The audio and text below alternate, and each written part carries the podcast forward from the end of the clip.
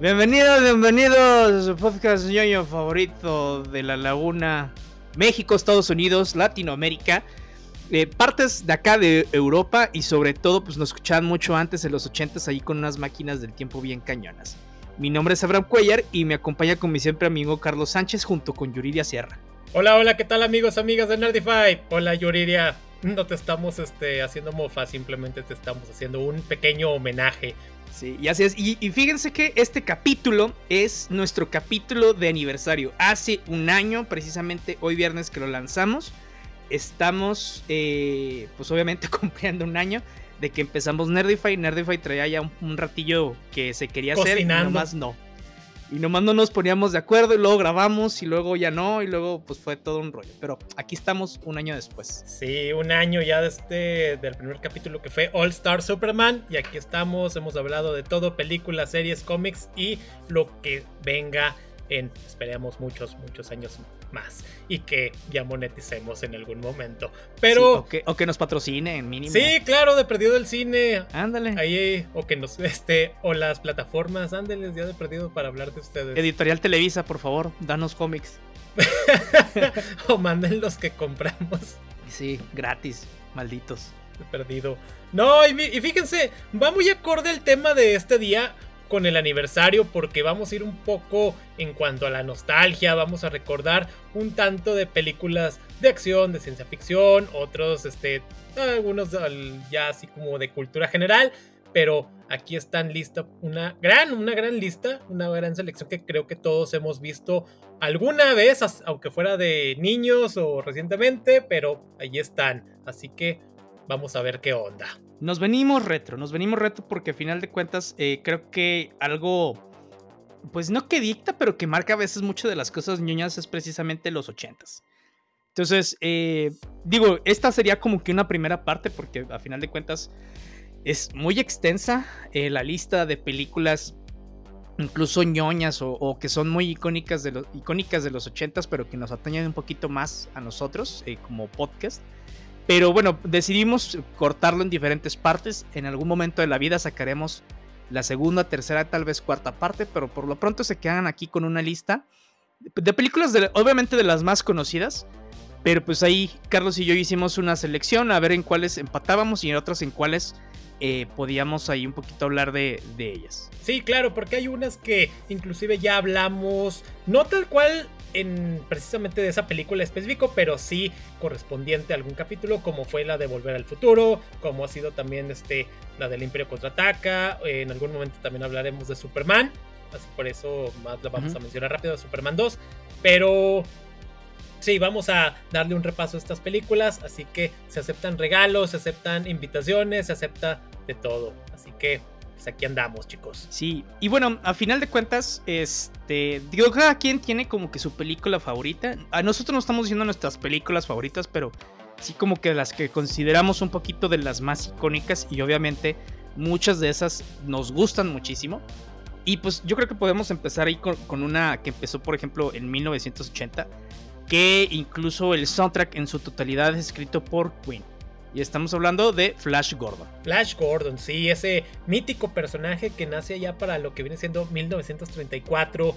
Eh, nos narra esas aventuras allá en el espacio. Este es un personaje que lo vimos también en lo que fue en emisiones de radio y demás. Pero cuando llega el proyecto que en lo que es en los 80s, pues era así como que esos proyectos épicos en los cuales este, ahora sí que la cinematografía se aventó y qué mejor que incluir con ese gran, pues ahora sí, soundtrack de Queen. O sea, que Queen estaba en un punto tremendo y nos dejó inclusive la canción, este, la de Flash Gordon. Ahí la recordamos, ese Flash, Flash Gordon. No, no, tremendo. Sí, esa fíjate que a mí me gustaba muchísimo las eh, caricaturas de, Flash Gordon. Algún día, en algún momento de la vida también vamos a hablar de caricaturas retro. Sí, porque eh, creo que Flash Gordon también con el paso de los años se ha ido perdiendo, incluyendo también con estos, con los defensores de la Tierra, como lo eran este Mandrake, también este el fantasma. Ahorita ya hablas, le hablas de eso a algún chico y la verdad no te ni siquiera ni le va a pasar por. Pues si a los viejitos como nosotros.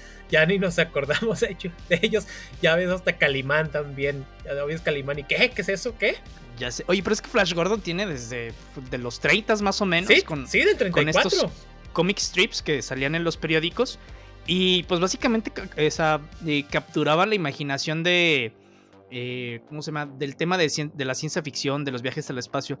Y en la película, pues fue como que esta parte seminal, ¿no? O sea, de, de todo lo que tenía Flash Gordon desde las, los eh, radiodramas, desde los cómics, etc. Y no es una mala película como tal. Sí adapta mucho, digo, también con el presupuesto, con lo que había, sí. Con los diseños de algunos de los trajes, pero trata de ser muy fiel a los diseños de los personajes. Salvo tal vez en el de Flash Gordon no me gustó mucho, pero de ahí en más, los diseños de los personajes están, o sea, básicamente sacados de este. De, algunos de, los cómics. Ajá. Y sobre y también de algunos de los este, capítulos de la animación. Claro, sí. Creo que también este Sam J. Jones, que es el actor hace un buen papel de, Flash Gordon. Eh, me gusta realmente esta película. Creo que tiene ya muchos, muchos años que no la veo. Creo que, no sé, tendría 10, 11 años. Y ahorita que la estoy recordando, sí, este, me doy cuenta de que realmente la película se conserva en, en muchos aspectos. De hecho, en algunas, este, inclusive muy modernas, ves como los efectos han envejecido muy mal. pero creo que esta tiene unas cosas que sí, que sí se mantienen y está muy interesante. Si quieren mostrársela a sus hijos o inclusive ya nietos, si empezaron una vida sexual activa muy pronto, este, ya se la pueden o ya están viejitos y nos Claro, sí. Son viejitos como nosotros. Y oye, hablando de viejitos, este así rápido, estaba viendo que Iron Maiden ya está sacando cassettes Ah, sí, va a sacar el de Number of the Beast ahora, creo que para abril.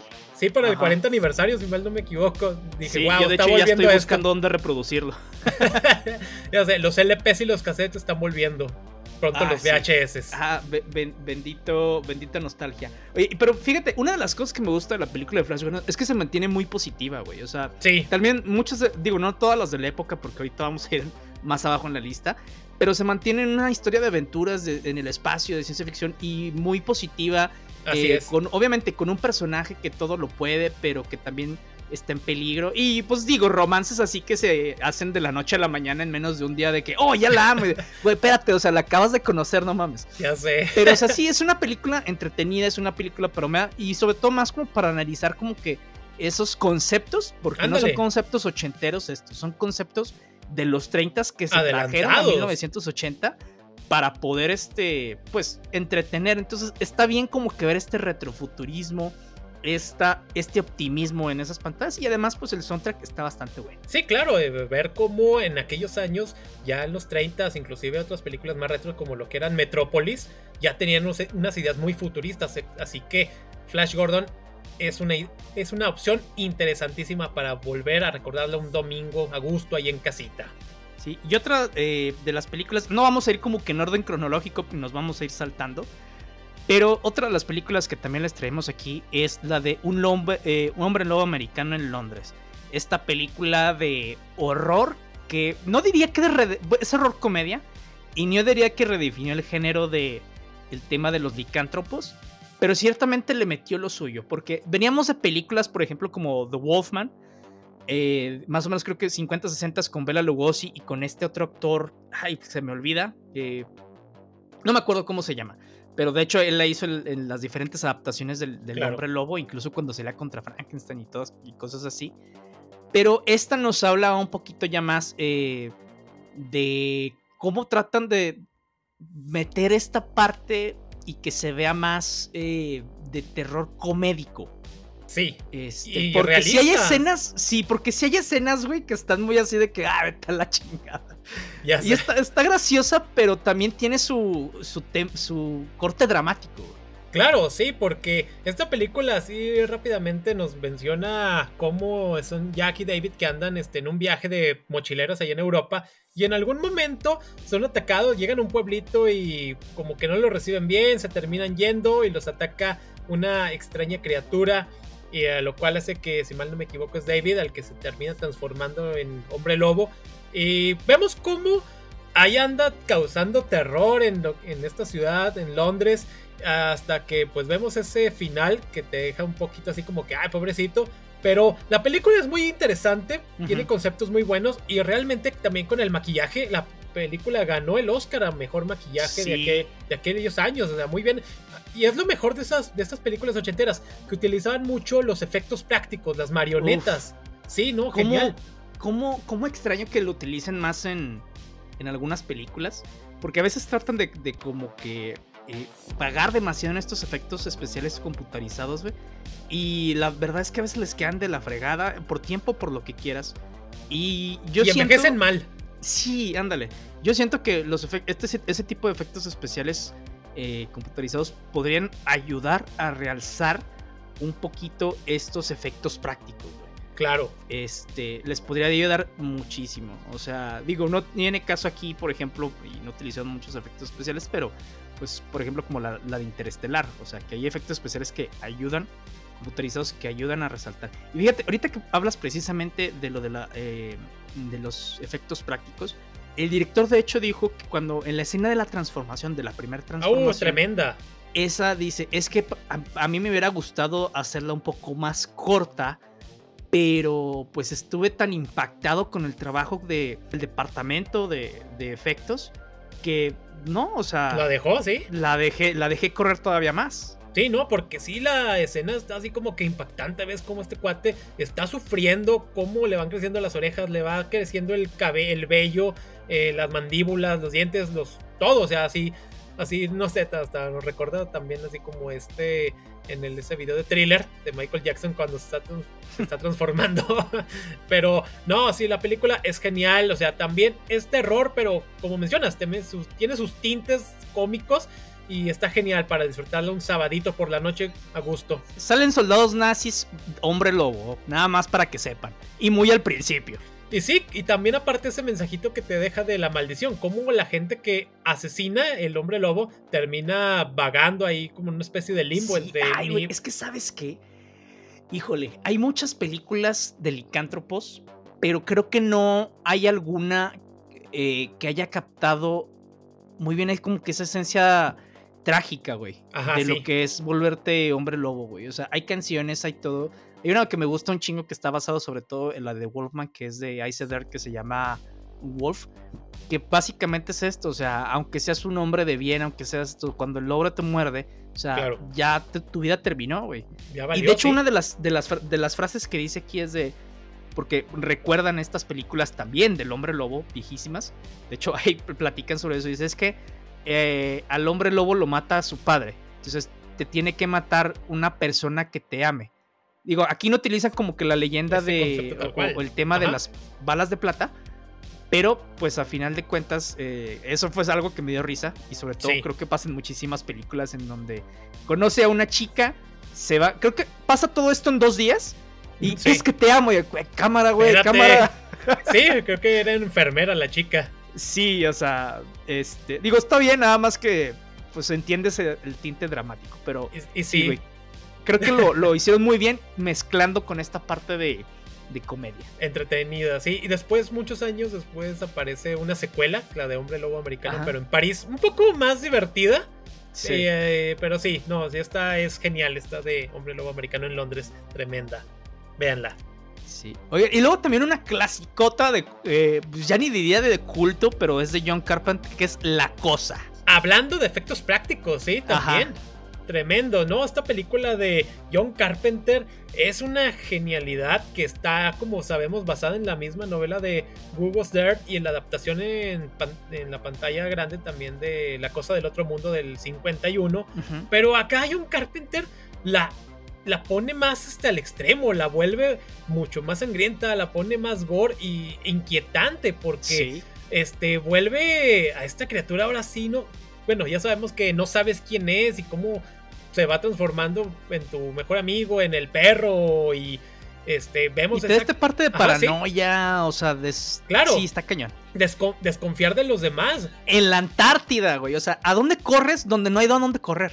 Sí, y que realmente sabes también tú como sobreviviente de que si no eliminas esta criatura casi casi estás condenando a la misma humanidad, así que sí, tremendo, o sea, aparte esta película nos dejó también lo que son cómics, novelas, eh, y, eso de un final abierto porque quedan los dos sobrevivientes así como que viéndose de que tú eres la cosa, ¿o no? o sea, bárbaro, tremendo. Y una secuela que sale, una, bueno, precuela precuela que sale muchos años después con el mismo nombre de The Thing. Sí, y fíjate, uh, creo que es de esas películas que a pesar de que ya están, pues digo, ya 40 años de, de que tienen de que la lanzaron, o sea, creo que se sigue manteniendo, güey. Hay, hay, pocas sí. películas que... Y, o sea, por ejemplo, nuestros amigos de la silla del director, eh, Mr. David e Irra, hacen mucho énfasis en el tema de cómo la forma de contar historias claro. de, en diferentes décadas es muy, muy, o sea, obviamente muy diferente, ¿no? Este, menos rápida que acá. Pero creo que esta es una de esas que obviamente adolece, o no adolece, sino que es muy característica del de tema de, de cómo contaban las historias en esos momentos. Pero es una de las películas que ves, güey, y no la sientes vieja. Ándale. Y aparte también cuando en la escena donde se mata, mata a los perritos, te digan, no, no le a los perritos, no. Ah, sí. Y, Mate a sea, todos, pero los perritos no. Sí, te queda ahí una criatura bien este, extraña, bien deforme, saliéndole ahí la cara del perrito, o sea, de un costado, o sea, no, y luego se convierte en una criatura sí. como araña. Esa escena perturbó bien cañón a mi novia. es que sí está cañoncilla esa escena. Pero no, sí, esta película es genial de John Carpenter. Así que también chequenla, está muy, muy entretenida. Sí, y más o menos también para el 82 traemos otro de los pináculos de la ciencia ficción. Cosas que no sabes que estás viendo, pero no puedes dejar de verlo. Sí, pero a final de cuentas, o sea, a final de cuentas, esas son esas películas que se fueron de culto. Porque como que tuvo, tuvo más o menos éxito y luego ya no. Y luego hasta que revivieron con la nueva película, eh, la secuela creo que la de Tron Legacy, pero estamos hablando precisamente de Tron. De Tron. Y fue de esta básicamente que utilizó mucho de su tiempo en computadora. Sí. Ahí sí se ve, obviamente, cómo han pasado los años con los efectos especiales. Sí. Pero pues a final de cuentas sí está bien nostálgica porque son efectos ochenteros basado. Eh, o bueno, la película se supone que todo eh, concurre en un videojuego en ese momento, obviamente un videojuego de los 80s. Entonces, pero está, está padre, trae este tema que después se han utilizado en muchísimas otras películas de qué pasa cuando el mundo eh, digital también puede afectar en el mundo real y que nos podemos claro. trasladar a este mundo digital. Sí, claro, te es una un recordatorio así, no sé, como tipo Matrix, este, uh -huh. entre otras que haces ahí intercambios, inclusive la de Ready Player One.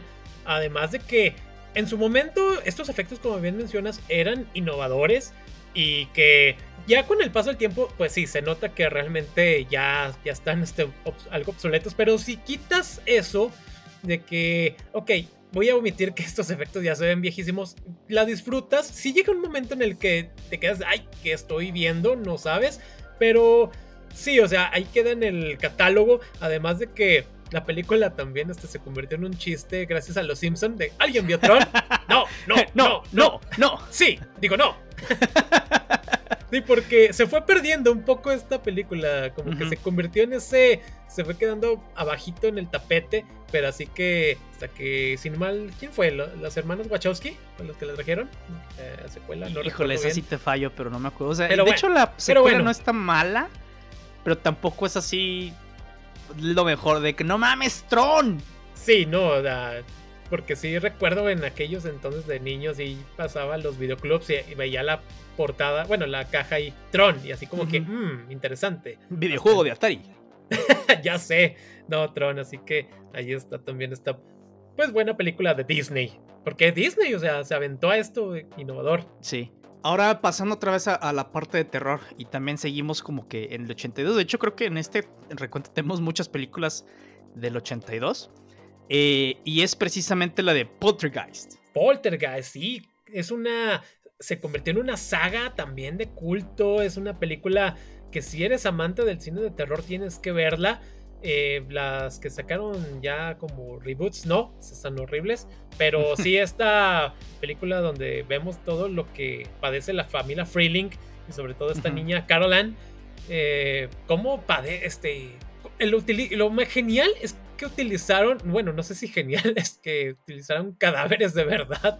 Oye, no, y eso es otra cosa, porque precisamente esta película es de esas que incluso en sus grabaciones y después es de las que dicen que están malditas. Malditas, sí, que porque gran parte del de lo que era el cast fue muriendo en circunstancias extrañas o en la misma época de grabación pasaban cosas medio raras. La misma Carol Ann, la niña murió creo que de una enfermedad que no creo que no la pudieron diagnosticar del estomacal y así otros actores. Entonces, este sí queda en ese de películas malditas junto con la del bebé de Rosemary, la del exorcista, entre otras. Pero sí, esta película de, Steven Spielberg quedó para la posteridad. Nos dejó también escenas muy, muy icónicas. Ese de Day Here. Es de esas películas de terror que sí dan auténticamente miedo, güey. O sea, eh, digo, obviamente ya la ves y ya sabes los, lo que va a pasar, pero es, que está buena, güey. O sea, imagínate que tú te este, pones en el, en el lugar de los papás, güey, de la familia. Vergas, güey, ¿qué haces? Ándale, Creo que es de esas películas en donde no tienen muchas explicaciones las cosas. Sí, obviamente dices, ah, mira, los espectros se ven así. Está bueno. Y el abuso también de la empresa que movió, que puso, que no movió las tumbas. Vamos a construir casas. Sí, o sea, y es que te enseña muchas cosas. El tema de del capitalismo de rampante de, ok, pues a nosotros nos vale madre porque la tierra nos costó barato, aquí vamos a hacer un super desarrollo Urbano, bien cañón que va a costar muchísimo dinero, como, no sé, las villas o las trojes que este, que básicamente es, o sea, buscan eh, terrenos súper baratos para al rato darles como que la, esta super plusvalía. Claro. Pero sí, o sea, yo creo esas cizañas y sobre todo porque antes veía una persona, antes de que nos entregaran la parte digital, esta widescreen en donde ah, veías este, la pantalla ahí entre borrosa con, con blanco y con negro. Y decías, a la verga, aquí me va a salir algo, mejor la apago. Sí, se hace el white noise también. El white noise, ajá.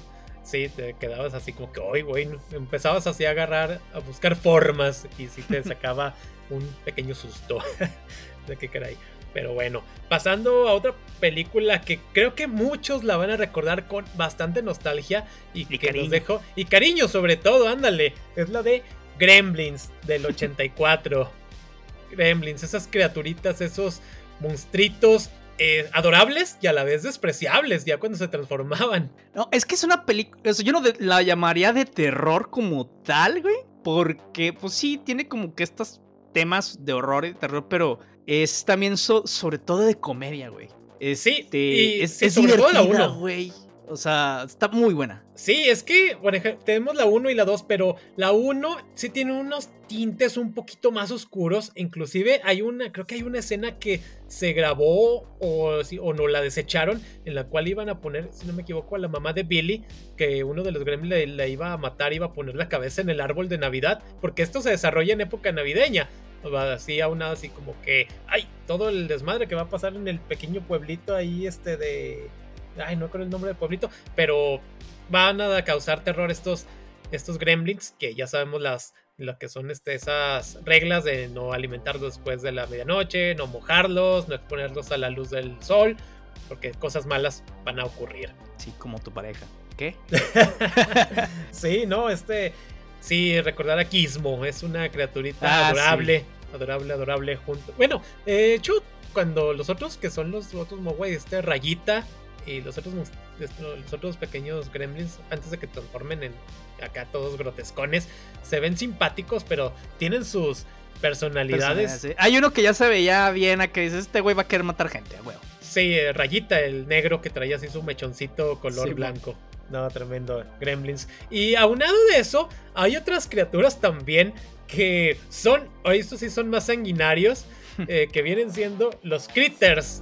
Los critters que salen unos años un par de años después, aunado a esta ola de pequeñas criaturas, eh, esto sale en el 86, en la cual vamos a ver a estos monstrillos que devoran todo, todo a su paso y que vienen del espacio siendo perseguidos por un par de cazarrecompensas y empiezan a causar ahí lo que, pues es todo un desmadre, si no me equivoco, es en un pequeño pueblo ahí en Kansas, ah, en la cual la película está llena, pues de cosas eh, sarcásticas, de humor negro. Y, además también van a salir varias secuelas, si mal no me equivoco. Son cuatro en algún momento. Pésimas, por cierto. Sí, o sea, eran las que pasaban así en el maratón de Canal 5 y ahí, cuando daban esos de cine permanencia voluntaria, otra cosa nostálgica, y te entretenía verlos porque también no había muchas opciones en aquellos entonces. No, y creo que yo no, me acuerdo si es esa película o otra, una de las actuaciones de un cuate cuando creo que matan a alguien y empieza, oh my god. Ah, que se ve pero súper falsa la, No me acuerdo. Pero te da, te da risa, güey, de lo mala que es. No recuerdo precisamente si es de ahí, pero sí me acuerdo de que en la 3 sale Leonardo DiCaprio. Un pequeño Leonardo DiCaprio. Sí, güey. También ha tenido películas malas de Leonardo DiCaprio. sí. Y una escena que sí me acuerdo mucho eh, es donde se, los critters se hacen una bolota gigante y van persiguiendo a la gente y pasan sobre uno de ellos y le dejan el puro esqueleto. Y el esqueleto queda ahí como temblando. Y dices, ¿qué onda con esto? Está, pero te entretenían, sí. Son películas que pues se adoran verlas y realmente este, traen mucha nostalgia junto con las de Leprechaun, ese duende también. Pero bueno. Y siguiendo pues con cosas del espacio también está la este pues infame, pero pues al final tampoco está tan mala película de Dune de David Lynch, que es del 84. Eh, digo, habíamos platicado con nuestros amigos de La Silla, el director, pero más sobre la película de Dune que salió ahora en 2020 con, de Denis Villeneuve. Pero pues antes, mucho antes de eso estaba esta de 1984 con Kyle MacLachlan. Claro. Y pues es una adaptación, güey. Eh, te digo, no es la adaptación del libro ni la mejor ejecución, pero tiene sus cosas. Claro, sí. Este, sí, los, algunos efectos especiales están del nabo, sí, cuando se ponen los escudos. sí, pero tiene muy buenos diseños, güey. Ándale. De producción. eso sí, o sea, es una, ah, es una apuesta arriesgada, porque sí, llevar Toon en aquellos años, en la actualidad, es complicado por todo lo que incluye esta saga y la ahora secuela que va a venir en 2023. Vamos a ver qué, pues, qué nos va a, qué va a ocurrir pero sí, adaptar todo lo que es Dune es muy complicado, así que con lo que se puede, con lo que se alcanza también de tiempo, es algo interesante. Esta película sí realmente queda también así como que en ese eh, pues legado de cultura, este, digamos, underground del geek pero sí, bastante interesante esta de Dune. Sí, chequenla. También ahí hicimos el análisis con los chicos, como menciona Abraham, de las del directores en su canal, sobre todo. Ahí es donde compartimos micrófonos con ellos. Sí, y sobre todo, o sea, les digo, adapta más bien todo el primer libro. Eh, a diferencia de esta nueva de adaptación de Dune que adapta la, mitad del libro. Obviamente le cambian cosas. Eh, eh, fue una de las películas que los, en donde el estudio se intrometió demasiado. Que incluso David Lynch dijo: ¿Sabes qué, güey? O sea, quítenle mi nombre a la, a, la, película, pónganle el que les dé su regalada gana. incluso ahora que le siguen preguntando a David Lynch, que incluso o sea, tiene su propio estilo acá, medio surrealista de hacer las cosas. David Lynch era de, este, sí, no quiero hablar de eso, quítese. Sí, aquí, aquí nunca hubo Dune. sí, no, y eso que, o sea, Kai McLachlan este, era muy buen actor, también tenían a este Patrick Stewart, Ah, era Carly, eh, no, pero, ay, se me va el nombre. Estaba David Bowie también. no, Sting. Ah, era Sting, sí, Era Sting, era Sting como ah, este. es, que ahorita mencionaremos a David Bowie también. Ajá. Cierto, Sting. Pero no, la, película está buena. Digo, a final de cuentas, si no saben nada de, absolutamente de Dune, vea la película, está entretenida. Eh, claro que pues está. Eh, le lleva años la de Denis Villeneuve, pero pues aún así, la de Dune de 1984 está padre. Claro, veremos las andanzas de Paul Atreides allá en Arrakis y demás. Sí, pero bueno. Pasando a la siguiente película que también este tiene sus detractores, sobre todo lo que viene siendo el, autor de Stephen King, es la de The Shining, El Resplandor de 1980. Sí, pero fíjate que tiene menos, eh, menos detractores de gente que la considera una de las mejores películas de terror de todos los tiempos. Sobre todo a, los que les encanta decir que este Kubrick es lo mejor que le ha pasado al cine. Yo no lo sé. Hay cosas que me gustan de Kubrick, otras que no tanto, pero pues digo, a final de cuentas creo que nos dio también escenas muy icónicas, como la de Chris Johnny, este, la sangre, la sangre saliendo del ascensor. Sí, ándale, o sea, Red Rum, el tema, bueno, que Las gemelas. Ajá, sí, y el tema también en donde el cuate, o sea, el personaje de Jack Torrance al final de cuentas está, se, muere congelado. Claro. Y que, y que queda a final de cuentas en el, en el cuadro ahí del hotel. Que, o sea, la novela, híjole, sí adapta muchos muchas temas de la novela, pero acá desde un momento, por ejemplo, en la novela te hacen ver como que eh, cómo se vuelve loco Jack Torrance, pero y, que a veces también a final de cuentas estaba lidiando con el alcoholismo, que era un papá que amaba a su hijo, un esposo que amaba a su esposa, pero que tenía problemas de hija, que tenía problemas de alcoholismo y estaba tratando y había tenido problemas durante muchísima parte de su vida, problemas familiares y cómo él trataba de hacer mejor, güey. A final de cuentas eh, lo corren de su trabajo, llega a este trabajo por ayuda de, un amigo. Y pues cómo empieza a descender en la locura, cómo se empieza la paranoia, cómo... Eh, acá se ve en, la novela un poquito más el tema de, los poderes del niño, de por qué se le llama The Shining, cómo funciona.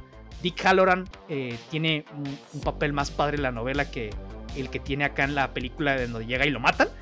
Sí. Este, pero, o sea, sí, es muy diferente. Entiendo por qué Stephen King no le gustó digo, habiendo leído la, novela, que la novela está muy, muy buena. Pero a final de cuentas, la película, si digamos que nunca existió novela que le hayan, o sea, que fuera un guion original, aún así tiene sus méritos, güey. O sea, las canciones, o sea, el, soundtrack, el, el, ambiente que le ponen a la película es uno muy, muy, este... Inquietante. icónico, güey. O sea, la cinematografía está, está muy padre el laberinto que en la novela no existe, eh, pero te deja algo muy interesante, o sea, recorrerlo así como sale ya lleno de nieve, con niebla, o sea, como que, ay, güey, un loco persiguiéndote, pues quién no se va a asustar. Sí, o sea, la actuación de Jack Nicholson pues también se lleva obviamente toda la película, güey. Claro, lo vemos en conforme va pasando los minutos, cómo le va cambiando la expresión de la cara, la cara del loco que va poniendo. Pero no, o sea, genial, genial esta película, aunque no le guste a Stephen King. Y que después sacó, salió otra película en los 90, supuestamente. Eh, una miniserie en dos partes. Sí, este, que ya era, digamos, un poquito, o según esto, más adaptada a la novela, pero bueno. con menos presupuesto. Sí, sobre todo. Sí, digo, no tenían malas actuaciones como tal, güey, pero es que tampoco puedes Híjole, güey. Es que después de la actuación de Jack Nicholson está, cañón, güey. O sea, está cañón que alguien le pueda, o sea, quiera hacer un que mismo personaje, güey, y que le quieras llegar y pues no. Digo, al final de cuentas sí, eh, y la familia se ve diferente.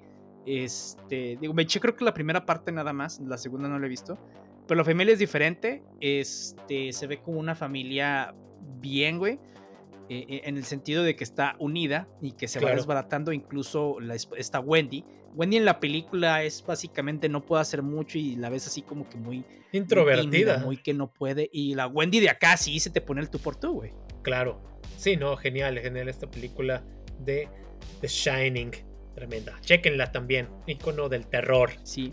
Y bueno, pasándonos un poquito al tema fantástico, tenemos una película del 84 que pues es para chicos y grandes y se llama La historia sin fin, The Never Ending Story, que obviamente está eh, adaptada del libro, ahorita les debo el autor porque no me acuerdo, este, pero a final de cuentas es una de esas películas que si viste en tu infancia, güey, creo que te deja marcado. Claro, sí. Sí, recuerdo, esa tiene años, ahora sí que años que no la veo. Eh, la recuerdo a poquitos, tengo poquitos destellos, pero sí valía estar en esta lista porque sí te trae algo, te dejó algo. ¿Recuerdas a este, cómo se llamaba la criatura? El como dragón, ¿qué era? Perro dragón. Este es muy representativo, muy característico, pero sí, este vemos estas aventuras que va recorriendo este mundo fantástico. Falco, ándale, sí, cierto.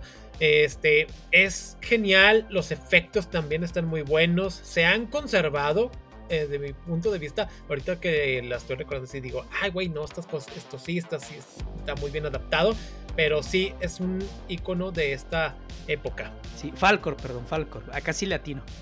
Sí, algo así. Me... No, es que, güey, yo me acuerdo que cuando la veía mucho tiempo, sobre todo en la televisión que la pasaban, o sea, me, me atrapaba, güey. O sea, si estaba viendo otra cosa, la lo dejaba y empezaba a ver esta, porque es una historia de fantasía. Si es una historia contada como que para niños, Pero a final de cuentas, o sea, es un cuate que lo está transportando. No lo transportan como tal a otro mundo. En un principio. Sino que está. Eh, él está dando vida a los personajes al poder leer la historia. Este. A final de cuentas. Eh, al, al final, los personajes. Que parece que todo está perdido. Le piden su ayuda, güey. De qué va a pasar, qué hacen. Entonces. Y él decide tener. Eh, una resolución feliz a las cosas. Y es como que esta parte de, que el niño, porque el niño se fue, acaba de ir con su papá, eh, creo que la mamá fallece, eh, Bastian se llama, y pues trae como que un tema en su vida en donde no sabe dónde refugiarse. Y a final de cuentas se refugia en esta historia en donde le ayuda a poder eh, superar sus traumas, güey. Ándale. Y, está basado, ah, ya, está basada en precisamente en, un, en una novela alemana y se me fue el nombre otra vez. Pero bueno, al final de cuentas, creo que es de estas historias que nos dejan mm, en el tema muy positivo de que al final tú, tú eliges tu historia, tú eliges de cómo la vas a vivir. Eh, a pesar de las adversidades, entonces creo que eso es eh, de estas historias que, que te ayudan, estas típicos coming, coming of age. Entonces, la verdad es, es una historia eh, fantástica, ochentera, con buenos efectos especiales, y obviamente, pues sí se ve que hay unas cosas que son marionetas, pero pues a final de cuentas, o sea, está padre. Yo creo que si tienen hijos, véanla con ellos, con ellas, o sea, les va a gustar disfruta. Sí, se disfruta bastante de esas películas que también puedes ver ahí con toda la familia y que sí tiene ese plus de que se conserva. Tremendo. Este, y así es, creo que son las 10 películas, digamos, generales Ahorita vamos a pasar un poco a, selecciones que hicimos cada quien, así como que hablar de, de estas. Así que vamos un poquito de este a estos menesteres. Ah, empezando con esta lista, a mí me gustaría mencionar lo que viene siendo Aliens, la secuela de esta pues saga. Se volvió una gran saga, la vemos todavía en lo que son en cómics, en novelas y demás. Pero Aliens, tremenda, tremenda, tremenda con lo que viene siendo con Sigourney Weaver, eh, la, niña que se llama Rebecca. Y vemos cómo ahora los, las criaturas, los xenomorfos, están allí en este, en este planeta y que vamos a ver este enfrentamiento al final que es icónico y nos deja una frase, creo que quedó para la posteridad en el cine, la de Get Away From Her, Bitch cuando está enfrentando a la reina alien. una criatura tremenda, es terrorífica y que también utilizan lo que viene siendo efectos prácticos para, para hacerla y que utilizan bastante lo que son el uso de las, de las sombras para provocar más terror, para que se vea más imponente, porque es una criatura tremenda, la reina alien, y sobre todo los xenomorfos también, como pues que es, son criaturas nocturnas sobre todo y que tienen bastantes, son criaturas hechas, diseñadas para matar. Pero sí, esta de Aliens, que se menciona que es de esas películas secuelas que superan a la original. y es otra de las películas, por lo menos en, este capítulo, cuyos conceptos visuales están basados en el arte de H.R. Giger. Claro. Que la otra era Dune. Y te voy, a hacer, te voy a hacer una confesión, no soy fan de las películas de Alien, ¿eh? Eh, esta creo que es la que más he visto así como que en cortes en la, en la televisión. Y la primera, es que la primera no me gustó, me, me aburrió como no tienes idea. Este, y no sé, como que nunca he sido como que fanático de las películas de, de Alien. De Aliens. Sí, y luego también con estas que salieron después, la de Prometeo, eh, etcétera. Fíjate, es así. Ah, ok. Eso que las critican más. Cierto, eso tienes razón. Pero no, sí, tremenda esta película de Aliens. Eh, la 3 ya creo que baja un poquito. pues no es que mucho, pero están interesantes. Uh, a mí me gusta esta de, esta de Aliens. Me acuerdo cuando la vi, así como que, ay, güey, así como que qué miedo verlos ahí. Pero las peleas están interesantes cuando están ahí lo que son los soldados contra los xenomorfos. Y ya utilizando lo que es ahí, lo que es el lanzallamas, pues se ve mucho más impactante. Y, por ejemplo, hay una de, mi selección sería la de The Last Starfighter. Esta es una película de 1984.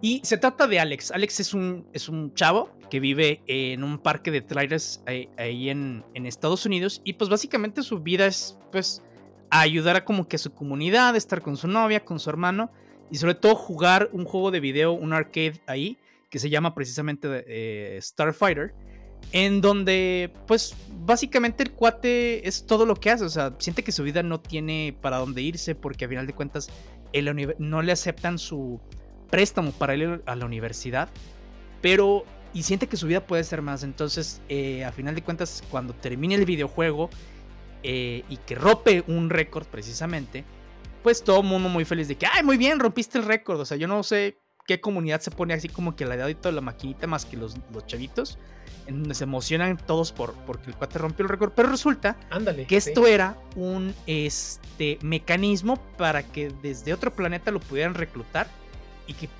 tenían como recluta para poder luchar contra, eh, no, es, no era otro imperio, pero precisamente contra una invasión que eh, amenazaba a esta federación de planetas eh, para poder conquistar eh, varias a la galaxia, ¿no?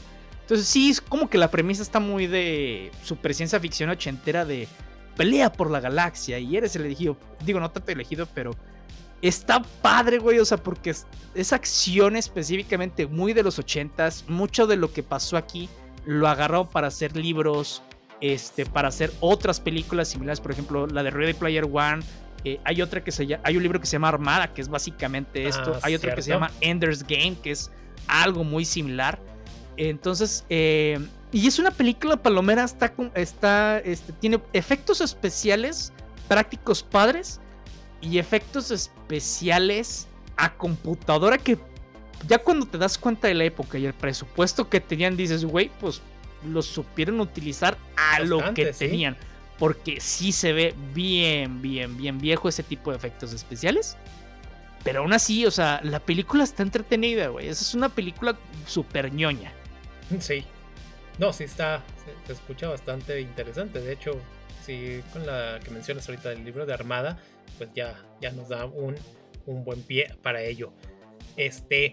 También ahora mencionar rápidamente un 2x1 porque nos dejó a dos iconos, ya no solamente del terror, sino de lo que viene siendo la cultura pop, porque creo que todo el mundo los conoce, a lo que son a Jason Borges y a Freddy Krueger, que, bueno, Jason sale con su característica máscara en lo que es en la parte 3, pero en la 1 que estamos hablando que la primera asesina, por si se enfrentan algún día en Ghostface, ya saben qué contestarle. La, señora Borges. La señora Borges, que estaba interpretada por Betsy Palmer, que hace un gran papel de esta señora que trae ahí un rollo porque por un descuido pues murió su hijo, o aparentemente murió su hijo Jason. Eh, también tenemos ahí una aparición de lo que viene siendo de joven Kevin Bacon. Eh, al principio, pues ya sabes, nunca vamos a ver al asesino, o en este caso es asesina porque es entre sombras, lo vemos así como que eh, cuando, se va acercando a las víctimas, hasta que ya nos, ella nos cuenta, es que ustedes tienen la culpa por estar de pecaminosos y todo ese rollo, y abrió, abrió bastante. Super propaganda cristiana, güey. Claro, ya sé. Esa es la otra, ¿eh? Sí, sí, no, ya sé bastante. Y ya como recuerdan, y algo curioso es en la 2 cuando como Jason creció muy rápido de niño a adulto y utiliza eso ahí un saco para cubrir un mago lo hizo. Sí, omitan ese detalle, pero ahí está, porque se supone que pasan seis meses entre una y otra, así como que creo que tomó mucha leche liconza Jason de la, de la radioactiva. Más el lago, pues no, está cañón. ya sé. Por eso gente que vivía en Sechimilco en esas épocas ya están bien mamados. y no, también otro icono que mencionamos a Robert Englund, que se eternizó como Freddy Krueger y que también aquí aparece lo que viene siendo un joven Johnny Depp, que también muere ahí rápidamente. Unas escenas tremendas y como lo que viene siendo este de morir durante estás durmiendo viene también creo que de una leyenda de allá de país, de Papua Nueva Guinea o un país allá de lo que viene siendo de Oceanía, pero deja también una saga divertida, eh, con mucho humor negro, mucho sarcasmo, que Robert Englund sabe tremendamente hacerlo, como mata a sus víctimas de una manera muy, este, pues, creativa, es muy creativo el güey. y, es que, pues, eh, por ejemplo, esto nos dejaron eh, Wes Craven Claro, después básicamente parodió también esto en sus películas de Scream. Scream? Y, es como que estas leyes, ¿no? Tanto la de Viernes 13 como la de Pesadilla en la calle del infierno es de si eres virgen y vas a tener sexo, no lo hagas a menos de que quieras que quieras morir, sí. Ya recuerden, Scream tiene su capítulo, toda la saga aquí en Nerdify. Muy bueno, por cierto. Y, otra eh, película de culto, pero que afortunadamente en los últimos años ha estado, este, y sobre todo después en la secuela que sacaron eh, de Steady Nebulum, estamos hablando de Blade Runner que salió en 1982, 82, perdón. Blade Runner con Harrison Ford. Y esta película está basada en un libro de Philip K. Dick que se llama Sueñan los androides con ovejas eléctricas. Así es. Y es básicamente, digo, tiene eh, cosas del libro, pero también la historia es totalmente diferente. De hecho, tanto el libro como la, este, la película por separado son muy buenos. El libro tiene otras temáticas eh, en las que se centra que están muy interesantes, muy, muy interesantes. Y, y la película se, eh, se, quiere centrar en otras como por ejemplo el de qué es la humanidad y todo lo demás, ¿no? Eh, a final de cuentas esta película tiene pues como 20.000 cortes. De hecho, este Ridley Scott, que es el director, dijo, mira, el mejor corte y el que yo pensaba, porque también los estudios aquí se metieron cañón. Sí. El mejor corte es el que se le llama The Final Cut, que es una película súper extendida, en donde te van contando más sobre la película, sobre el mundo, sobre las motivaciones y Blade Runner, o sea, si no la conocen, es, está en un futuro distópico en el 2019, que después ya dijeron que era 2021. sí. Este, obviamente esto lo, hicieron en 1984 y el libro salió como en el sesenta y tantos. Entonces, en un futuro distópico donde hubo una guerra mundial, donde hay temas nucleares y la sociedad está para el traste, ¿no? Pero entonces, y empezaron a colonizar otras partes del sistema solar. Todo esto aquí pasa en la Tierra y a final de cuentas hay androides, androides con capacidad humana que se ven como humanos, que parecen humanos y que tienen muchas características, a excepción de mucha de la parte de la empatía, ¿no? Entonces, eh, cuando un androide se revela, le toca a esta fuerza especial que se les dice Blade Runners a retirarlos, no matarlos, sino retirar estos androides que pueden ser porque pues no pueden ser humanos, ¿no? O sea, aquí también vienen esta temática de no son humanos, son robots, no pueden ser como nosotros. Tener este, no pueden tener libertad. empatía ni nada. Ajá. Entonces, estos androides que se escapan son de la nueva generación de modelos.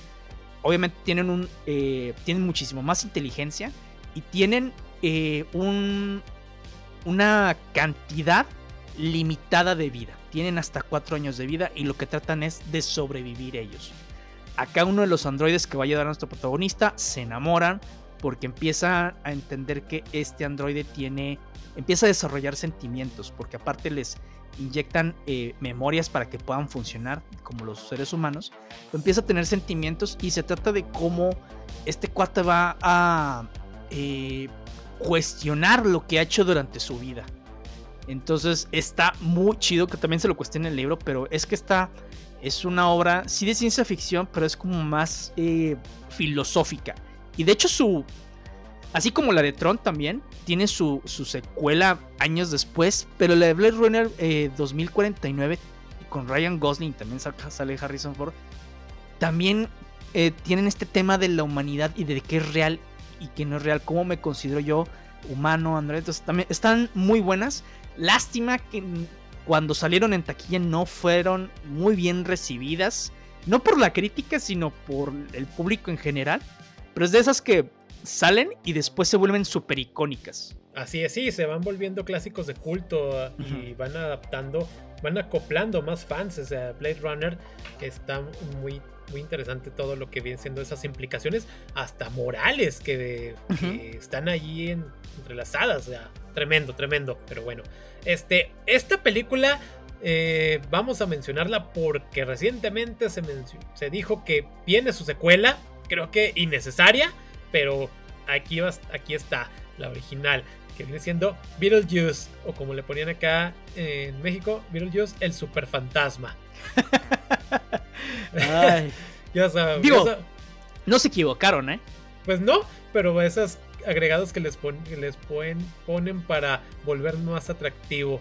Pero bueno, esta película que ya sabemos, dirigida por Tim Burton, muy, muy peculiar su estilo, ya saben, este comedia con, más, más que una comedia que con unos tintecitos de terror, góticos. De, sí, góticos, este, humor negro, con lo que viene siendo una gran interpretación de Michael Keaton, eh, eh, Winona Ryder, Alec Baldwin, Gina Davis, muy, muy característicos de esta época, entonces en la cual vemos como una pareja que fallece, llegan unos nuevos inquilinos y estos eh, ex inquilinos se transforman en fantasmas y los quieren. ¿Cómo los corremos? Es nuestra casa. Eh, necesitamos un exorcista de humanos. Y terminan llamando a este llamado super fantasma que les advierte. No, no llamen a él. Causa más problemas de lo que de los que resuelve. y nos deja un, realmente una película muy entretenida, muy divertida y que también se fue adaptando a una serie animada que así como que, que tenía unos tintecitos así como que, ay, güey, si es como para niños esta, esta serie, pero digamos, no éramos, no nos, no nos traumábamos tanto. No, yo me acuerdo que veía más las, o sea, que veía la película precisamente por la serie animada. Sí. O sea, que sí, la, no, digo, igual mis papás no, la, no se sentaron a verla conmigo, no sé, pero no era para niños esa película tampoco. Este, pero al final de cuentas como que me agradaba la película porque me agradaba la serie animada, no tanto porque me gustara más la... Hay cosas de Tim Burton que no me agradan al 100% y de hecho su estética eh, no, no, no sé, no este, no va conmigo, salvo lo que hizo con Batman, que digo, pues ya ahí ya tenemos nuestro, este, nuestro episodio de toda la saga de, Tim Burton y, Joel Schumacher pero salvo eso, toda la estética de Tim Burton jamás me ha agradado mucho. Incluso como en, la película de Pee-wee Herman. Digo, Pee-wee tampoco es de mis personajes favoritos, pero no sé. En la estética de la película, lo de la estética del show que tenían nada que ver y no, no soy fan. Oh, bueno, la de Mars Attack es así. Sí, cambia un poco, cambia bastante la temática de la película a la serie animada, porque acá se estaba casi casi obligando a Lidia a casarse con él y acá en la serie animada eran amigos. Amiguis. Sí, estaba divertida, pero sí, creo que ahora que va a salir la secuela, que no sé qué tan necesaria es, porque creo que la película era autoconclusiva. Y, pero bueno, nostalgia, nostalgia vende. Sí. Y bueno, una de las películas que yo considero que cuenta la leyenda, porque yo soy súper fanático desde toda la vida, creo que desde que vi la de la espada en la piedra, cuando estaba chiquito, soy súper fanático de las historias del el Rey Arturo, este, de este legendario. Y creo que la película que mejor cuenta o que más me agrada cómo cuenta la historia es esta de Excalibur de John Borham de 1981. Es una película obviamente de tres horas, pero con una cinematografía impresionante. Eh, es una historia épica, tiene engaños, tiene magia, tiene este, enfrentamientos del bien contra el mal, tiene enfrentamientos eh, fraticidas incluso, o sea, claro. Eh, el tema de cómo se logra un sueño y después por algunas decisiones se pierde totalmente. Este, está, híjole, es una película que, pues básicamente fantástica, pero que cuenta una leyenda, güey. Y que es una leyenda de principio a fin. Desde el eh, que encuentras al rey Arturo, más bien desde que lo conciben, hasta cómo Merlín trata de ayudarlo a que sea eh, el mejor rey y que unifique a todos los países y cómo termina trágicamente su legado. Ándale. Sí, no, es que esta del Rey Arturo en todas las adaptaciones deja algo, ya sea inclusive en cómics que, que han hecho o que se trasladan para entonces. Eh, siempre hay algo que contar del Rey Arturo y todos sus, sus caballeros, ya sea con tintes muy realistas o tintes fantásticos que les pueden meter dragones, que les pueden meter criaturas fantásticas, etcétera, pero siempre hay algo que contar de este de este rey. Sí, fíjate de lo que platican precisamente cuando sale la de Green Knight, que saludos a, Mr. Vid que me prestó aquí eh, la película, que de hecho la de Green Knight me gustó, pero le decían, es que la de Green Knight es como que esta primera película sobre el eh, tema de los caballeros de la mesa rodando y el rato que está muy sangrienta, y no, la primera es esta, digo, con efectos especiales de la época y lo que quieras, pero precisamente este de John Borham es una historia épica. Está larga, sí está larga, pero híjole, tiene buenísimas escenas, buenísima fotografía.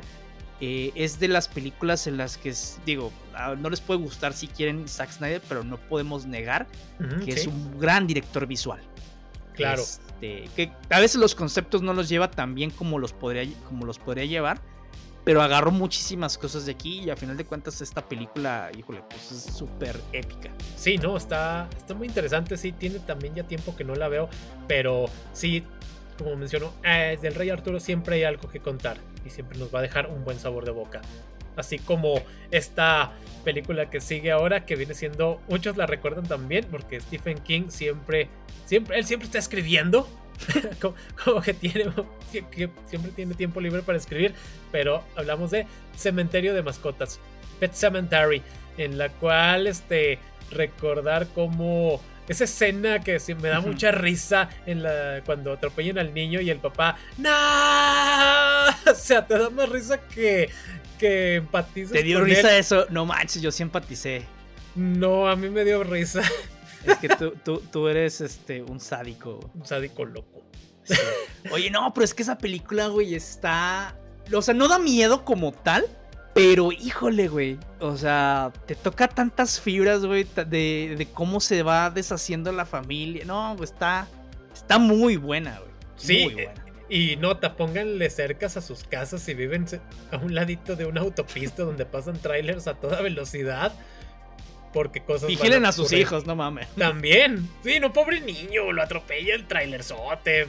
Pero ya también las repercusiones de no, no aceptar la muerte y también el, el, señor, otro, el vecino, también de que, oye, hace un lugar donde los niños tienen. Ah, pues primero se muere el gato. Sí. Los niños no pueden pasar por estas circunstancias y vuelve el gato. O sea, el señor ya sabe lo que va a pasar. O sea, también cómo se le ocurre. Sí, es que sí, o sea, güey, es de que, no, mira, te puedo dar un tip, pero te va a salir todo mal.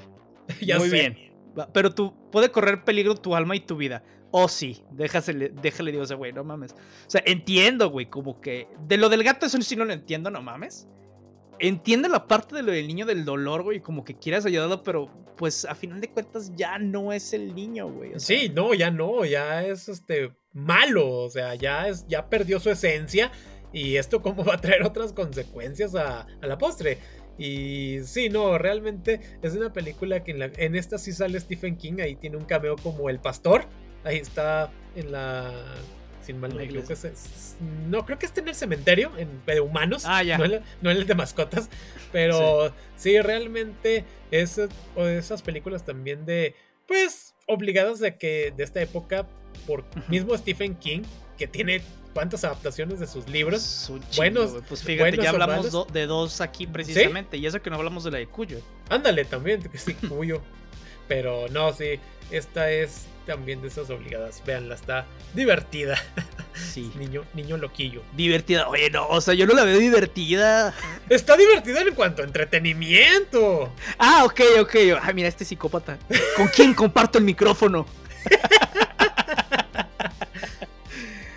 y otra, bueno, sí, esta sí es más de comedia, pero es ciencia ficción. Entonces te entremezcla muchas cosas y es básicamente entretenimiento puro con rock and roll que se llama Bill and Ted's Excellent Adventure. Aquí en México la conocemos como Las locas aventuras de Bill y Ted.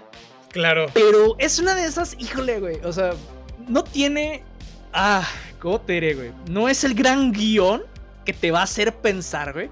No, es un guion que te va a entretener, güey. O sea, sale Keanu Reeves, sale Alex Winter. En, en uno de sus papeles también súper icónicos en esa época. O sea, como dos eh, estudiantes de preparatoria rockeros que básicamente se van a, o sea, los van a separar y porque ellos quieren seguir con su banda. Y pues resulta que en el futuro básicamente ellos son los que salvaron al mundo.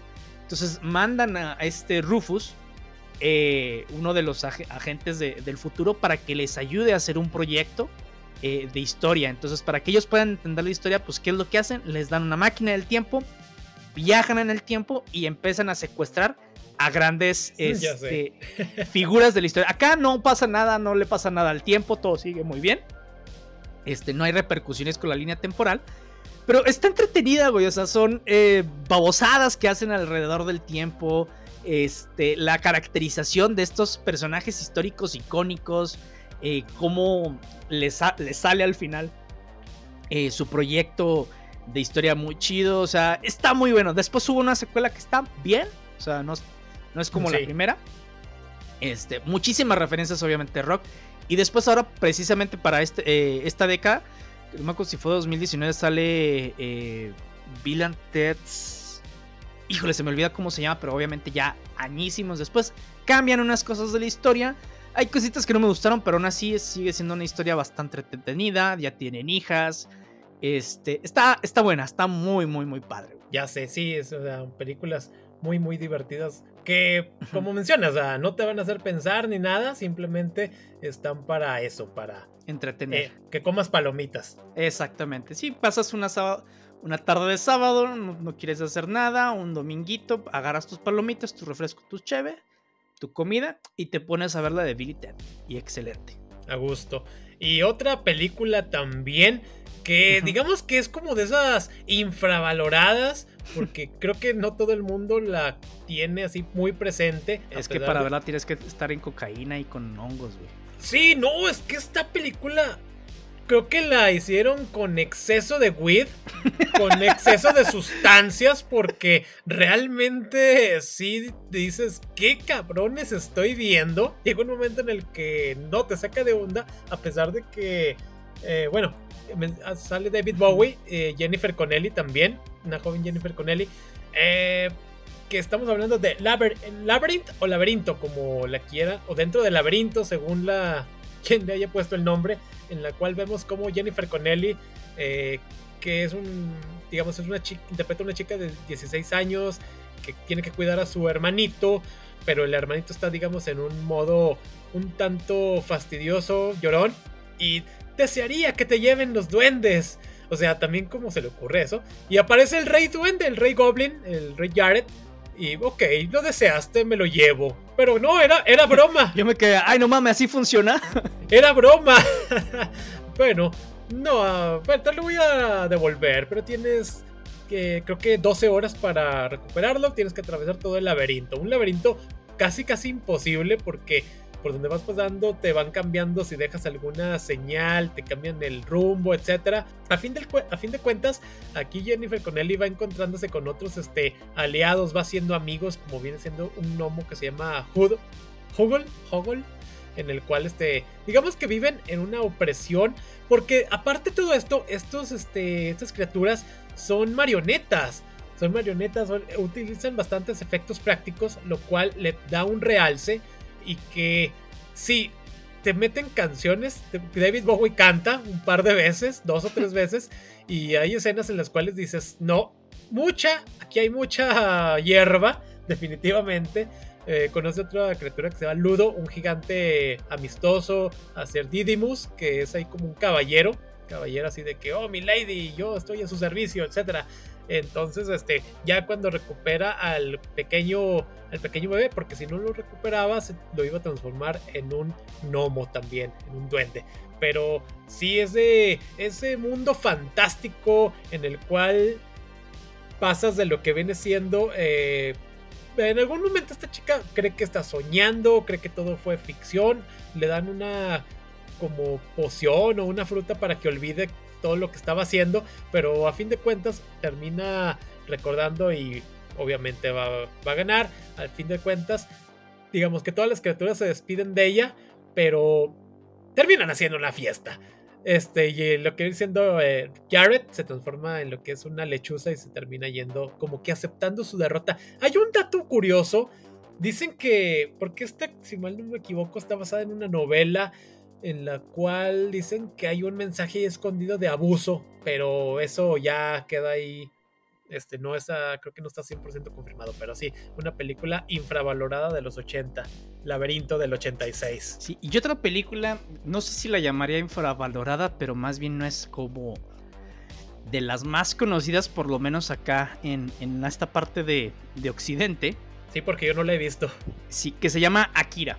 Y esta es una película de animación japonesa, es de 1988. Pero, híjole, tiene elementos que básicamente puluaron por todos los 80s. Es esta de las, eh, de las que básicamente inició con muchos de los movimientos cyberpunk. Y Akira, pues es, eh, esta historia está eh, basada en un manga, pero está, ¿cómo se llama? Es en un futuro distópico, en más o menos 2019 también Y pues básicamente cuenta la historia de cómo esta eh, metrópolis de Neo Tokio ha estado pues de la fregada, ¿no? Porque el cyberpunk es esto, es súper... Eh, esta temática futurista con muchos avances tecnológicos y científicos, pero con una muy, muy pobre avance y desarrollo social. Entonces, eh, este, nuestro protagonista, este Shotaro Kaneda, pues es líder de esta banda de motociclistas. Eh, ahí medio eh, que si son una, una, pandilla, que si, eh, que se ayudan a la gente, que si no, bla, bla, bla. Total, pues son, son huérfanos. Entonces, en un accidente de motocicleta, a uno de sus este, amigos, pues adquiere estas habilidades telequinéticas. Entonces, el gobierno lo trata de este, pues, de mantener al lado y resulta que hay muchísimos, eh, hay muchísimo más atrás de esto en donde varios niños eh, tenían estas habilidades telequinéticas, las utilizaban como armas, a final de cuentas el gobierno no lo puede, este, ¿cómo se llama? Controlar, se desata todo, este cuate lo quiere rescatar, es su amigo, conoce a más gente alrededor de, que, que trata precisamente de, no solamente de derrocar al gobierno, sino como de tratar de que todo esto eh, termine. Y, el final este, está cañón porque se enfrentan los dos amigos, el otro olvidó completamente su humanidad. Este, híjole, o sea, es, te, deja con, estas...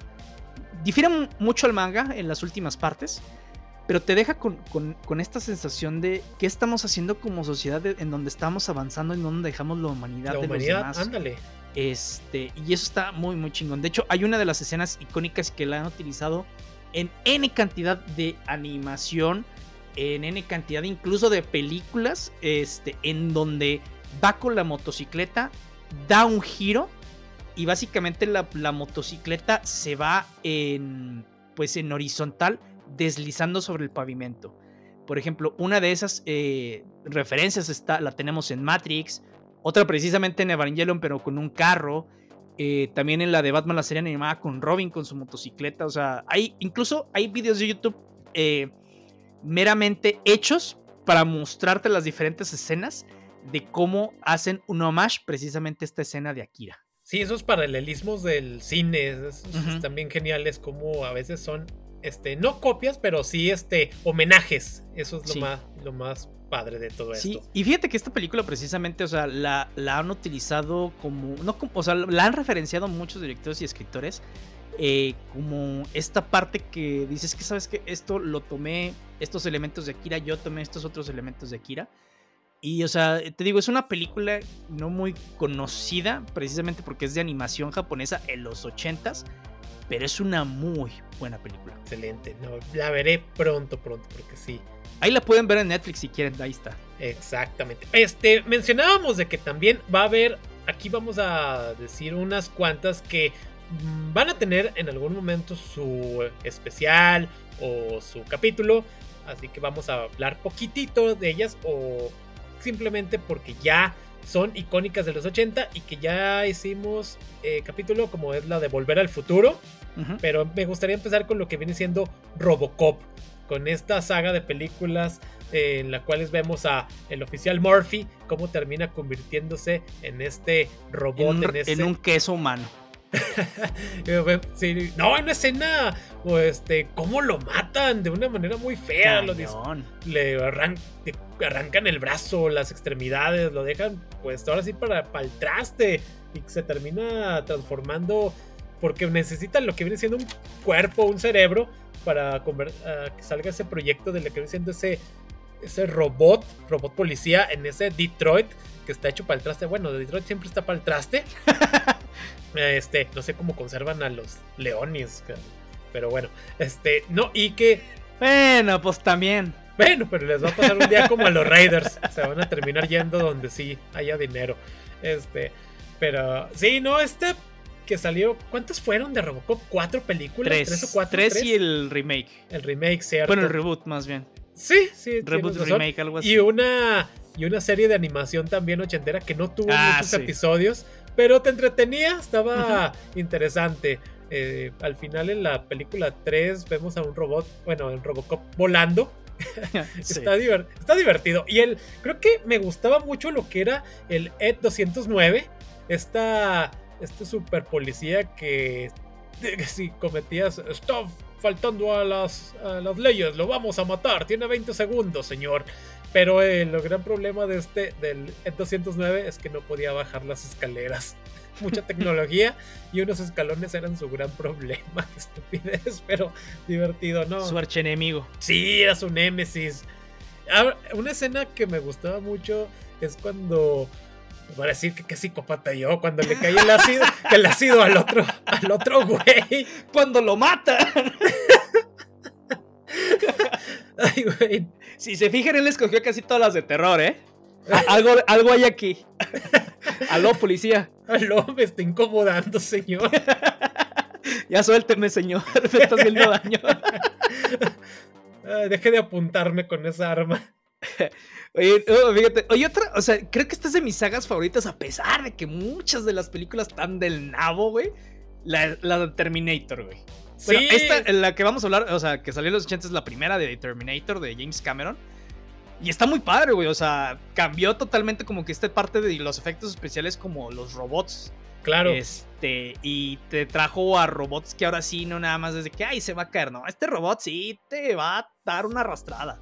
Claro, y te va a cazar hasta encontrarte. Viene por Linda Hamilton, porque pues ella va a ser la madre del futuro líder contra las máquinas. Eh, y te, te deja, como mencionas, una gran película cuando sale. Y una buenísima secuela. Una que hasta te hace llorar al final. Claro, sí, este, al final, este Terminator bajando al, al acero. Y se, para derretirse, no, tremendo. Ya después de ahí viene el desmadre, obviamente. En, las líneas, se van rompiendo las líneas temporales, van creándose paradojas. Y va decayendo una conforme van pasando. Y algo que nunca me ha gustado de esta saga es que nunca tuvimos un John Connor icónico. Te, te lo cambiaban conforme iba pasando. incluso hasta la de Salvation me gustó el papel que estaba haciendo John Connor. Y yo pensé que a partir de ahí ya íbamos a ver ahora sí en el futuro cómo iban a estar con las máquinas, cómo llevaba John Connor, cómo lo mataban. Y que se iba a acabar básicamente ya cuando eh, eh, mandaba al pasado a este Kyle, pero. Claro. Pues no, no tuvimos eso. Sí, no, es que lo malo es que también es eso, de que no tuvimos un actor representativo. Te lo van cambiando, te van poniendo uno, te van poniendo el otro. Sí, entiendes cuando va creciendo, güey. Entiendes. Sí, pero también esos cambios tan drásticos dices, mmm, ¿por qué Linda Hamilton sí la conservan y a John Connor no? No precisamente al, al, al original, pero sí, este, porque ya tuvimos también, fue Christian Bale. Sí. Oye, pero es que no manches, o sea, el, la, cómo creció John Connor del 84 al 97. O sea, porque se supondría que tendría como 12 años, güey, y el cuate se ve como de 16. Sí, se supone que tendría que tener 10 años inclusive. Y acá te lo pintan un poco mayor. Pero no, sí, tremenda esta saga. Algún día le tendrá su propio capítulo con la desglosaremos para ver todos los errores que tiene. Eso. Pero te entretiene esta. Eh, sí, sobre todo cómo también utilizan lo que son los efectos prácticos. Eso es lo, lo más, más, más genial.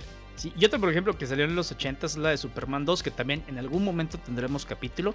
La particularidad de esta es que, bueno, pues también el director se peleó con el estudio, la dejó entre comillas, se medio filmar. Sacaron una versión que no está mala para nada. Creo que es de Richard Lester, la, versión que salió en, los cines.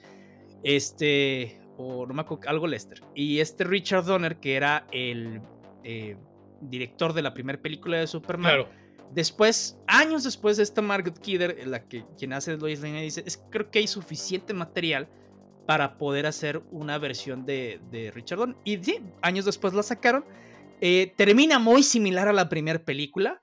De hecho, creo que me gusta un poquito más algunas cosas de, la, de lo que hicieron ya con, con la película, este, con el segundo director.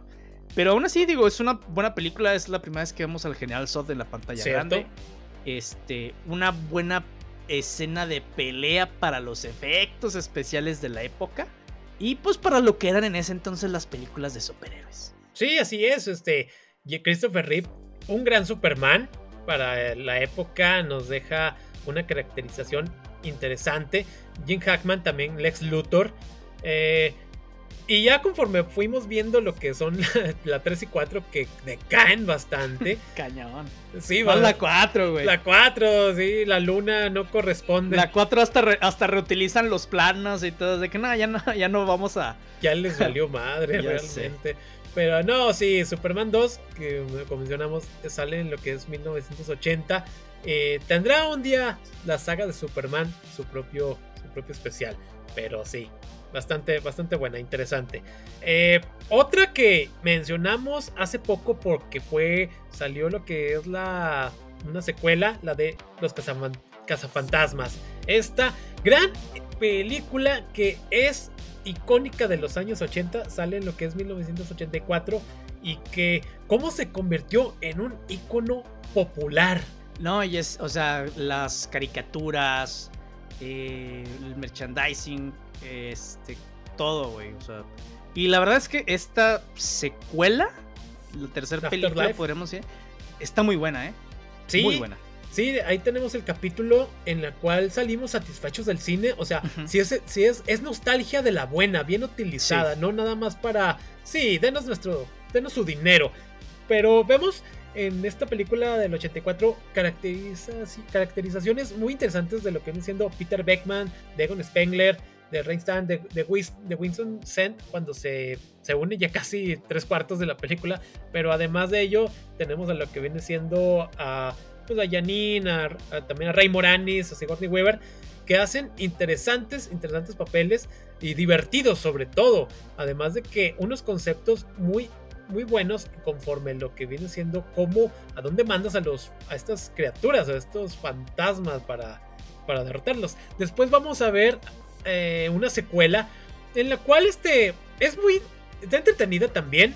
Creo que no está al nivel de la 1, pero está así como que un escaloncito abajo, pero es muy, muy divertida. No, y bueno, y de las otras, pues básicamente también ya estas sí tienen sus episodios, no dedicados exclusivamente a esta película, sino a la saga, por ejemplo, tenemos toda la saga de Volver al Futuro, eh, la saga de, aquí mencionamos a Batman del 89, pero pues también ya la pueden encontrar como la saga de eh, Burton Schumacher. Y obviamente con la del Imperio contraataca y tenemos casi...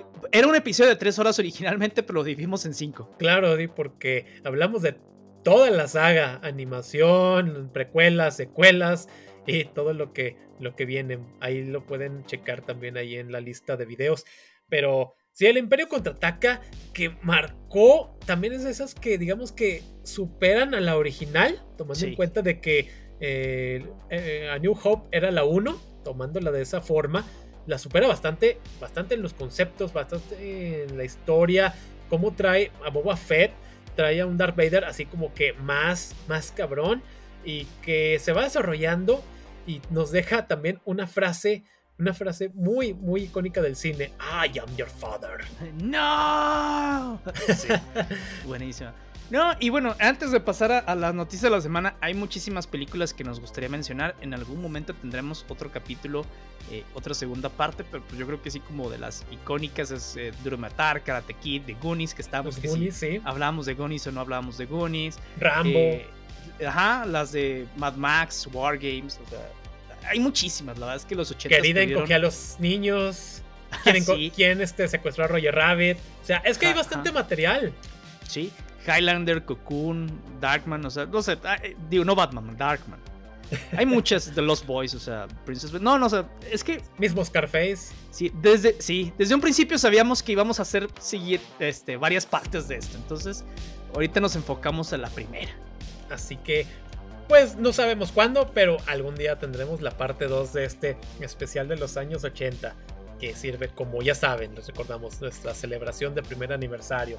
Pero bueno, pasando a lo que vienen siendo pues las noticias de la semana. O sea, tremendo lo que ha habido estos días, empezando por lo que viene siendo el trailer que salió ayer de la serie de Miss Marvel, este personaje que recibió hate estos días, ahora que... Y no hate por las actuaciones, ¿eh? sino hate porque cambiaron a, eh, cosas esenciales de los poderes de Kamala. Así es. A final de cuentas, Kamala lo que podía hacer era alargar partes de su cuerpo o hincharlas para poder pelear. Y acá básicamente lo que hicieron, y de hecho en las redes fue mucha burla de, ah, chinga, el linterna verde de Marvel, o sea, incluso hay mucha gente de, güey, o sea, a mí me gusta que Marvel innove, pero aquí se pasaron de verga porque básicamente agarraron todo de linterna verde, o sea, nada más que acá es un brazalete cósmico en donde puede hacer proyecciones de este tipo como linterna verde. Básicamente son los poderes de linterna verde. Pues es que a DC se le duerme, no saca linterna verde. Pues sí sacó, pero no está muy buena la película de que digamos. está entretenida, no está tan mala, pero. Este. Sí, yo también que lo dije. Digo, no soy como que muy fan de, del personaje. O sea, más bien como que me da igual, no que, no que no me guste. Pero sí, básicamente dije, y bueno, pues. Entonces, Vamos como a ver qué. Marvel dijo, chinga tu madre, DC. Yo lo voy a hacer primero que. Me adelanto. Sí, esta serie que va a llegar a Disney Plus ahora, si no mal no me equivoco, es en junio 8. Así que ah, no sabemos si la veremos, pero ahí estará. Eh, seguramente sí, pero a ver qué rollo. Este. Otras noticias es de que hoy, bueno, precisamente hoy, 16 de de marzo, ya están disponibles las, las que eran las series de Marvel Netflix. Este, Daredevil, Jessica Jones, Iron Fist, este, Punisher, eh, eh, Luke, Cage, Defender, sí, ya están en Disney Plus ahí en Estados Unidos. Acá, después de quejas del control parental, todo eso, de los grupos, ahora sí, conservadores de, de allá. Hay, gente que sin, sin qué hacer, güey. Ya sé, pero a Disney le valió y ahí están en su plataforma principal. Acá en Latinoamérica todavía no se sabe a dónde van a ir, empezando también porque el doblaje le pertenece a Netflix. Así que si la van a meter acá, que sí la van a meter obviamente, va, a haber un redoblaje. Así que vamos a ver qué ocurre al respecto. Sí, digo, de todos modos, veanlas en este, con su idioma original, porque la verdad es que hay actuaciones que valen la pena, como la de Vincent D'Onofrio. Claro, sí, las interpretaciones que ponen son, son muy buenísimas, esos énfasis en la voz y eso es algo digno pues de alabar a, los actores. y precisamente hoy 10 bueno, que estamos grabando nosotros 16 de marzo, ahora sí ya sale a la venta a través de la de Hero Initiative el cómic de GLA Avengers en su edición limitada de 7000 y precisamente esto es para apoyar en los gastos eh, de la enfermedad de George Pérez y hoy eh, uno de los anuncios fue precisamente que estaba Kurt Busiek con él. Kurt Busiek, uno de los super eh, legendarios. Bueno, no tan legendario como George Pérez, pero también legendario este, escritor de cómics. Y pues básicamente, entonces, si ustedes pueden agarrar una copia, agárrenla por dos razones. Una, es una muy buena historia y muy icónica, sobre todo por las dos compañías que se unieron. Y pues sobre todo pues para ayudar a, a George Pérez. Este, la verdad es que he visto fotografías de él. Sí se ve muy acabado, pero pues el realmente... sigue, o sea, él ya aceptó lo suyo y lo que trata es de disfrutar la vida. Y aún así sigue tratando de eh, apoyar a sus fans mandándoles mensajes, este, firmando eh, ediciones, etc. Entonces es muy, muy chido su parte. Sí, vamos a tratar de conseguir, vamos a tratar, no sé, en algún momento... Ahora quién matamos. ya sé, porque este, sí, 7000 copias va a estar complicado. Pero no, sí, ah, vamos a ver a George Paris. También este... Mm, otro que proyecto que también salió es, o va a salir más bien eh, para HBO es este spin-off de lo que viene siendo la serie animada de Harley Quinn, va, que va a estar basado en este personaje Kiteman. Esta va a llegar para lo que viene siendo esta plataforma. Entonces, este, Vamos a ver qué resulta. Abraham dice que es un personaje muy bueno. Todavía no le he podido echar un ojo a esta serie, pero ahí está entre estos, pues ahora sí que proyectos que, vienen. La, verdad es que primero que saquen la tercera temporada de Harley Quinn. Este, yo me rehusaba un poquito ver la, la serie porque era de otra vez como que único y diferente, pero la verdad es que así está muy divertida y Kite Man es un personaje estúpido en el sentido de tonto, pero la verdad es que da risa, güey. Entonces no sé cómo vaya a pasar su, su spin-off, pero va a estar interesante. Ok, para echarle un ojo. Y, por ejemplo, ahí con HBO, este, HBO Max, ahora eh, en, estas, en estas semanas ya se va a concretar totalmente la fusión de Discovery con este cuando la eh, y AT&T con Warner Media. Entonces, eh, muchas personas pensaban que le iban a apostar como lo que estaba haciendo Disney, que tenía Disney Plus, Star Plus, bueno, aquí es en Latinoamérica es Star Plus, y allá en Estados Unidos tenían Disney Plus, Hulu y este, ESPN Plus.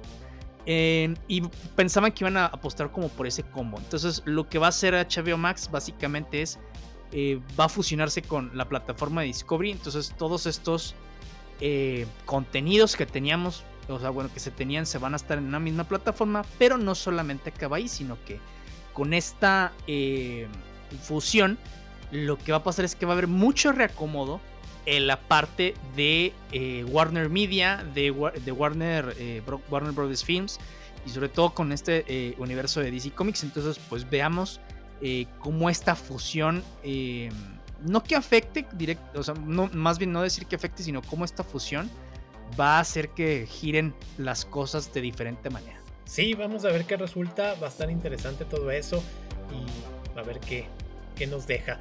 Este, también en otra, bueno, en una noticia que pues simbró al mundo geek, al mundo del cine en general, fue la muerte de William Hurt hace unos días, este, conocido acá en el MCU por interpretar al general Ross que ya sabemos que no, no era muy seguidor de las ideas de los Avengers y que se rumoró en algún momento de que iba a interpretar al Red Hulk, lo cual no, no pasó para los Thunderbolts. Pero sí, William que fallece a los 71 años eh, y que fue también lo que viene siendo ganador del Oscar, nominado para en el 86, en el 87 y que realmente pues creo que dejó un gran personaje acá en el MCU, pero sí va a hacer falta y que, pues bueno, pues ahora sí que esté donde esté, pues que la lleve chido. Y pues bueno, amigas, amigos, eso ha sido todo por nuestro especial de aniversario. Esperemos que les hayan gustado las películas. Menciónenos cuáles son las que más les gustan a ustedes en los 80s o con temáticas de los 80s. Y pues bueno, acuérdense que cada semana tenemos un episodio nuevo, cada viernes. También nos pueden seguir en nuestras redes sociales, en Instagram, en eh, TikTok, incluso en YouTube, también ahí estamos y en Facebook. Entonces también nos pueden mandar dinero, nos pueden mandar cómics, nos pueden este, pues mantener si quieren y, si gustan. Y recuerden, Tipo caí, é motherfucker!